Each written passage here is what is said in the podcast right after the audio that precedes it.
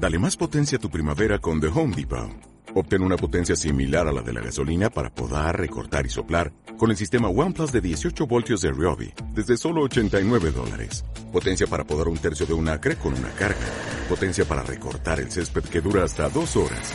Y fuerza de soplado de 110 millas por hora. Todo con una batería intercambiable. Llévate el sistema inalámbrico OnePlus de 18 voltios de Ryobi. Solo en The Home Depot. Haces más. Logras más.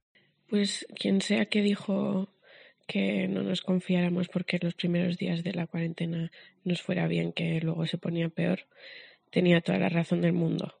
Porque yo me pasaba ahora media mañana llorando como una tonta.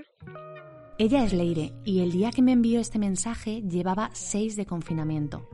El coronavirus ha supuesto una crisis internacional que está poniendo a prueba nuestros sistemas sanitarios, nuestras economías, nuestros gobiernos, pero también está poniendo a prueba a cada uno de nosotros. Nuestros edificios se han convertido en enormes colmenas, ruidosas, vibrantes, los espacios donde ahora transcurre la vida. Soy Paloma Torrecilla, soy periodista y esto que escuchas es La Colmena, un podcast donde retrataré lo que pasa dentro de nuestras casas, cómo estamos aprendiendo a marchas forzadas a manejar el miedo, la paciencia y la incertidumbre. Hola Leire, ¿qué tal? ¿Cómo vas? Mira, te mando audio para explicarte mejor la idea del podcast y lo que necesitaría de ti en los próximos días. El domingo 15 de marzo, con el estado de alarma decretado en toda España hacía menos de 24 horas, los primeros y emocionantes aplausos a los sanitarios en las ventanas de nuestras casas, mandé este mensaje al aire. Necesito que me mandes audios de WhatsApp con tus reflexiones diarias y también con los momentos cotidianos que vivas.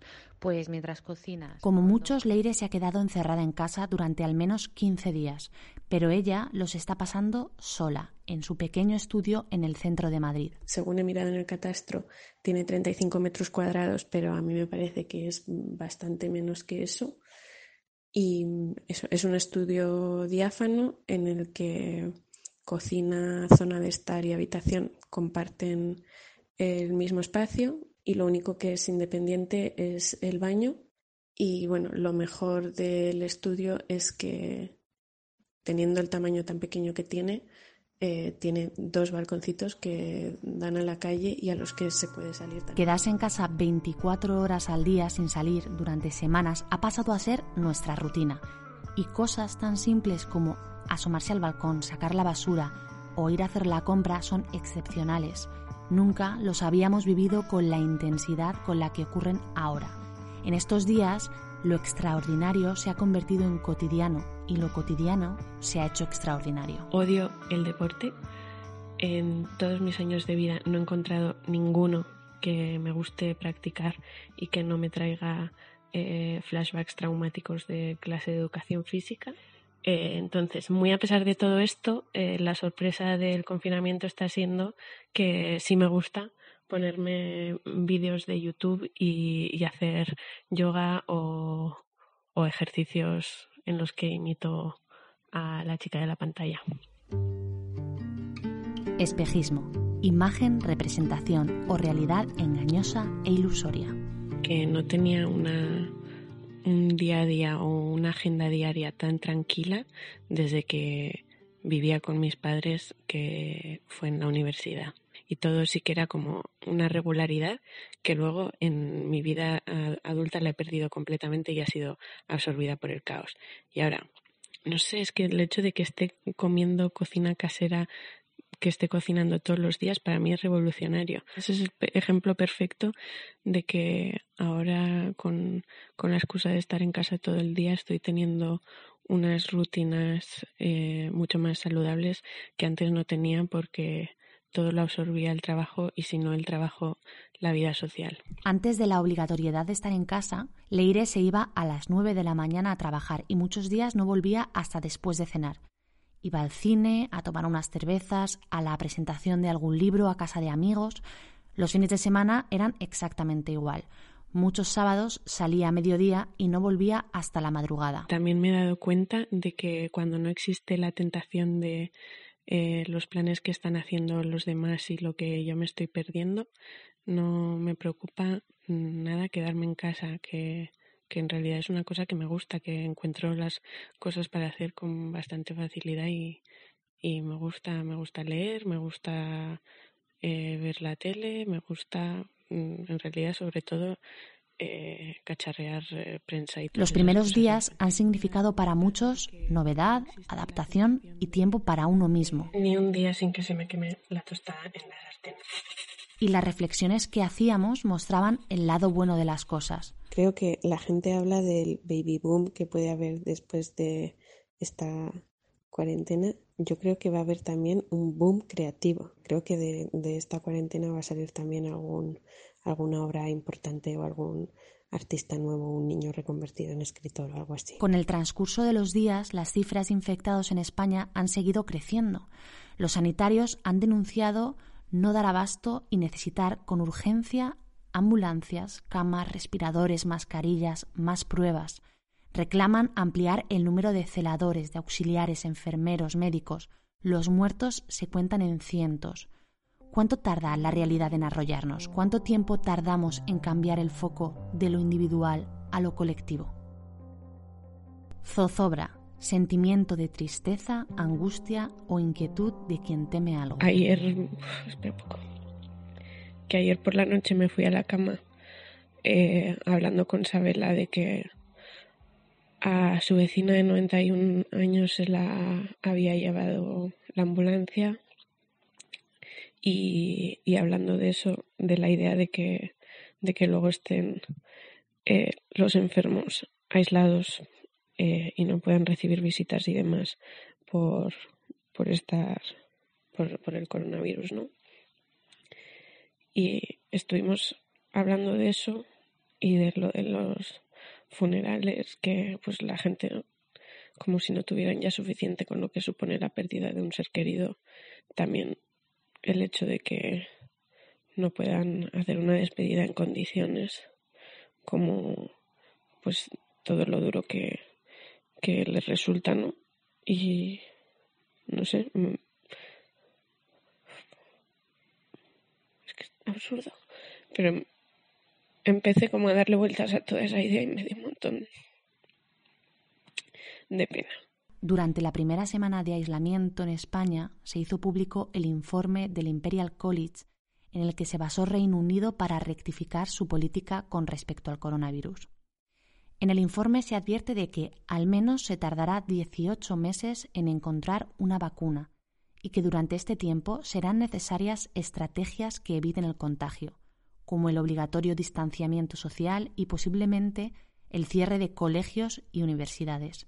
Aunque esto no significa que tengamos que estar encerrados más de un año, sí que habla de un cambio radical en nuestras vidas y de un importante freno en la economía, de una crisis a nivel mundial. Ayer estaba pensando que igual estábamos magnificando los riesgos de esto para la economía porque tenemos el precedente de 2008 y ante, ante cualquier Mm, signo nos asustamos, pero ahora tengo el temor de que en realidad sea una cosa sin precedentes, incluso mayor que la de 2008. Y bueno, pues este es el día 6 o el que sea de, del confinamiento.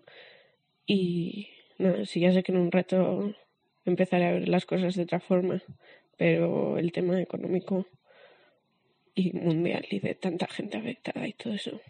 Yo qué sé, se, me ha hecho bola. El viernes 13 de marzo fue el último día de Leire en la empresa donde trabajaba desde hacía más de cuatro años. Justo el lunes siguiente se embarcaba en un nuevo proyecto. Era la encargada de montar un departamento desde cero. Pero ante esta situación todo se ha paralizado. Con muchas ganas de que mm, de verdad esto solo sea un paréntesis y después se pueda recuperar la actividad con más o menos impacto, pero bueno, o sea, impacto seguro que va a haber, pero que se pueda recuperar. Pero es que de verdad me entran unos agobios de pensar la situación en la que estoy ahora mismo.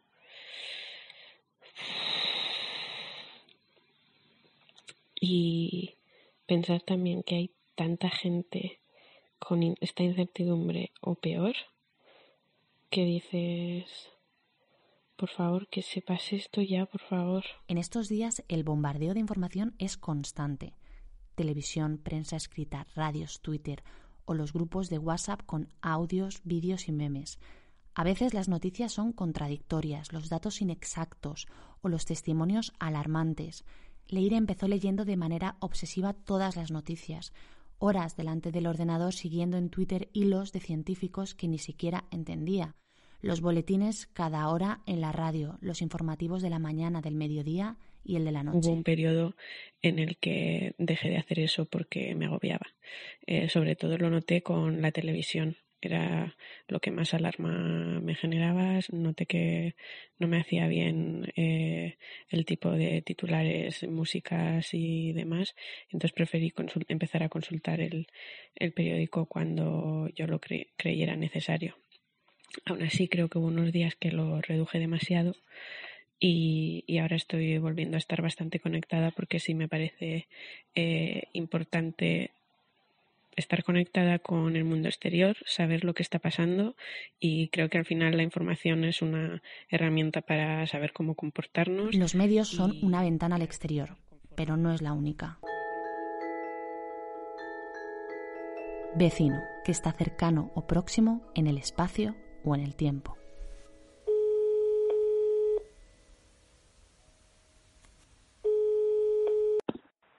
Te tenía puesto en silencio y casi no te escucho. Pues corre, al balcón. Así de Chandía le he visto. Ah, vale. Igual ya te lo has perdido. Hacia la izquierda. No sé, habrá cruzado, te juro que acaba de pasar. ¿El qué? Así de Chandía. Ah. te, te lo juro, pero no sé dónde se ha ido. A mi casa. Él es José y es el vecino del Leire. Ambos están solos, cada uno en su piso, pero hablan de balcón a balcón. Se mandan audios, se cuidan, aunque sea en la distancia. José ha estado unos días con fiebre. Leire, eh, hoy estoy un poquito así como mm, raruno. Más estoy con fiebre y me tomo algidol. Y, y sé que no tomas el pecho. Si, si te puedes quedar el teléfono con sonido, por favor, por si, por si tengo una urgencia o algo. Y luego también, eh, no sé si tienes llaves de mi casa, por si acaso. He quitado las llaves de, de casa también. De, o sea, para que si alguien intenta entrar desde fuera, que pueda. Hola José, a ver, tú tranquilo que seguro que se mezclan así un poco la ansiedad y el estar débil y, ya no sabes qué, es cada cosa. Pero tú estate tranquilo y, descansa. Eh, por supuesto me pongo el teléfono con sonido para lo que quieras y la verdad es que mm, no tengo ahora mismo tus llaves, pero que si hace falta tirar la puerta abajo la tiro y del balcón a balcón creo que puedo pasar bastante fácil. En serio te lo digo. Nada, no te preocupes, tranqui, de verdad. Que sé que si noto pinchazos o o tal que, que, tengo que llamar a urgencia y tengo que pues. Ante esta situación, José con fiebre y problemas respiratorios se temen que pueda tener coronavirus. En el teléfono habilitado en Madrid para estos casos le han dicho que se quede en casa y no salga. Con los días se va sintiendo mejor, aunque tiene algunas dudas sobre cómo gestionar cosas tan simples como la basura. Por cierto, tengo un dilema muy gordo. Tengo que sacar la basura y tengo una de reciclaje y otra de, de normal. Pero claro, no voy a caminar más metros para reciclar, entonces voy a tirar todo al mismo al mismo contenedor. ¿Tú qué opinas? A ver, José, todas las opciones están bien, no hay 100% bien ni 100% mal en, en esta situación que vas al contenedor, no veo ningún riesgo extra en que lo dejes en el contenedor en vez de esto. No estás abriendo pomos entre medias, no estás tocando nada entre medias, ni entrando en contacto con personas, ni nada. 100 metros más no hacen diferencia. Si no, si quieres, la dejas en la puerta y te la bajo yo. Leire, te amo. Al cabo de unos días, Leire empieza a encontrarse muy cansada por las tardes. Se pone el termómetro y marca 37,3. No se asusta piensa que un día normal no se habría dado cuenta de las décimas y simplemente habría dormido. Aunque no quiere darle demasiada importancia, esto hace que se acuerde más de su familia. Distancia. espacio o intervalo de tiempo entre dos personas, dos sucesos o dos cosas. He empezado a preocuparme por cuándo voy a poder volver a casa de mis padres, que es lo que llevo queriendo hacer un poco desde el principio, pero que al principio me dio miedo hacer porque era la semana que el virus había estado volando libre por Madrid. Entonces me quedé y creo que fue una buena decisión, pero ahora me planteo con seriedad cuándo leños voy a poder ir. Leire es de Pamplona y lleva unos años en Madrid, aunque vive sola desde hace pocos meses. Antes hablaba con sus padres un par de veces por semana. Ahora les llama cada día. Sí. Hola, Ita. Hola, Leire. ¿Qué pasa? ¿Qué tal? Bien. Pero no son los únicos que están lejos. Sus amigos viven en diferentes partes del mundo y muchos están también encerrados. Así que han empezado a quedar por Skype para jugar a juegos de mesa como el Pictionary. Yo dibujo. Sí, claro. Una mano de cuatro dedos, muy bien. Bueno, es que no puedo, tío.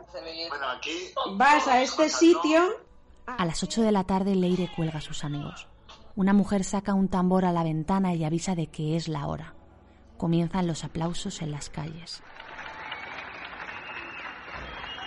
Esa sensación de comunidad que se ha creado, los mensajes de apoyo que cuelgan en algunas ventanas, los vecinos ofreciéndose ayuda unos a otros, es lo que más emociona a Leire en estos días. El barrio sigue vivo. Hoy han cantado O Sole Mío, una pareja en el balcón, que llorera otra vez, lo que faltaba ya, pero me encantan mis vecinos y me encanta también porque me pone la rutina del día como bueno, ahora a cenar y todo eso. Es que me encanta este momento de verdad. Y ya nos despedimos todos esta mañana y nos saludamos, eso me encanta.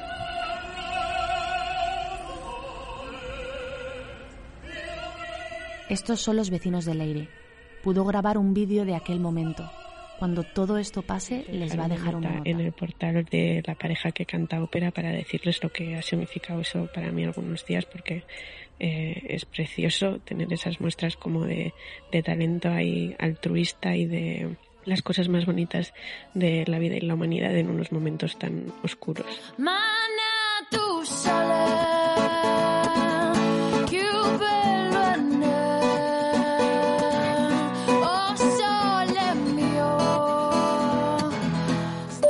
Os dejo esta nota de voz para agradeceros que hayáis escuchado este primer episodio de La Colmena y que si os ha gustado compartáis en redes y nos sigáis en Twitter, arroba La Colmena Pod.